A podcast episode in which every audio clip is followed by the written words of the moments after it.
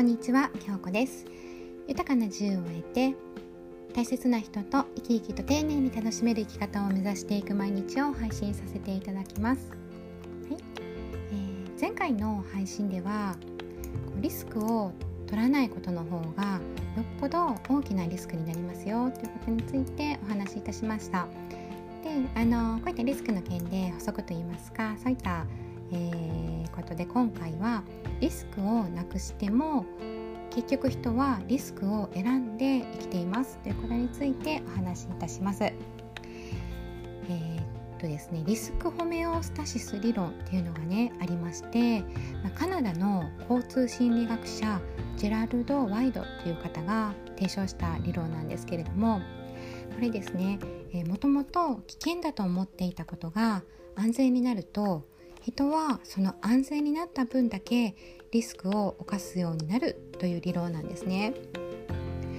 危険を回避する手段や対策をねとって安全性を高めても人はこう安全になった分だけ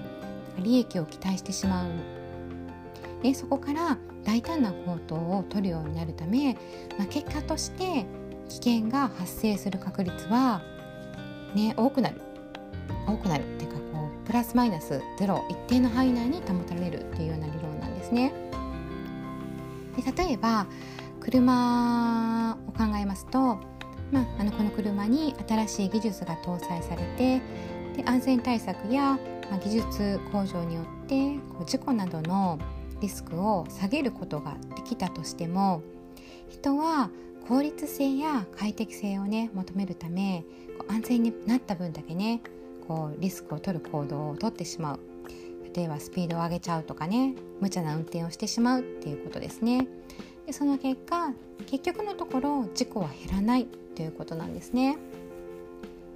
これを考えてみると自分はリスクを取っていないと認識していても実はまあ常にねリスクを取っているということですので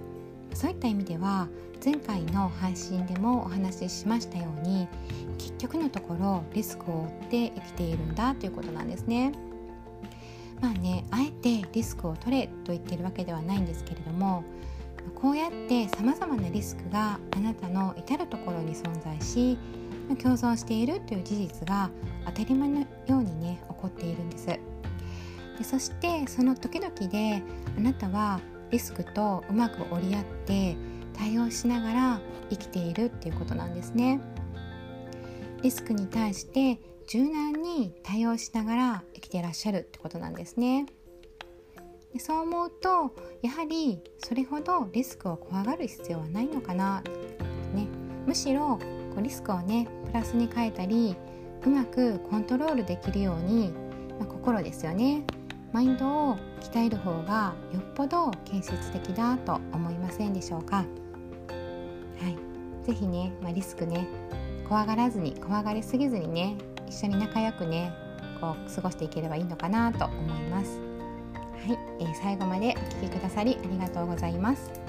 この音声での出会いで皆様や大切なお子様そして私にとりましても未来を少しずつ変えていける出来事となりますように。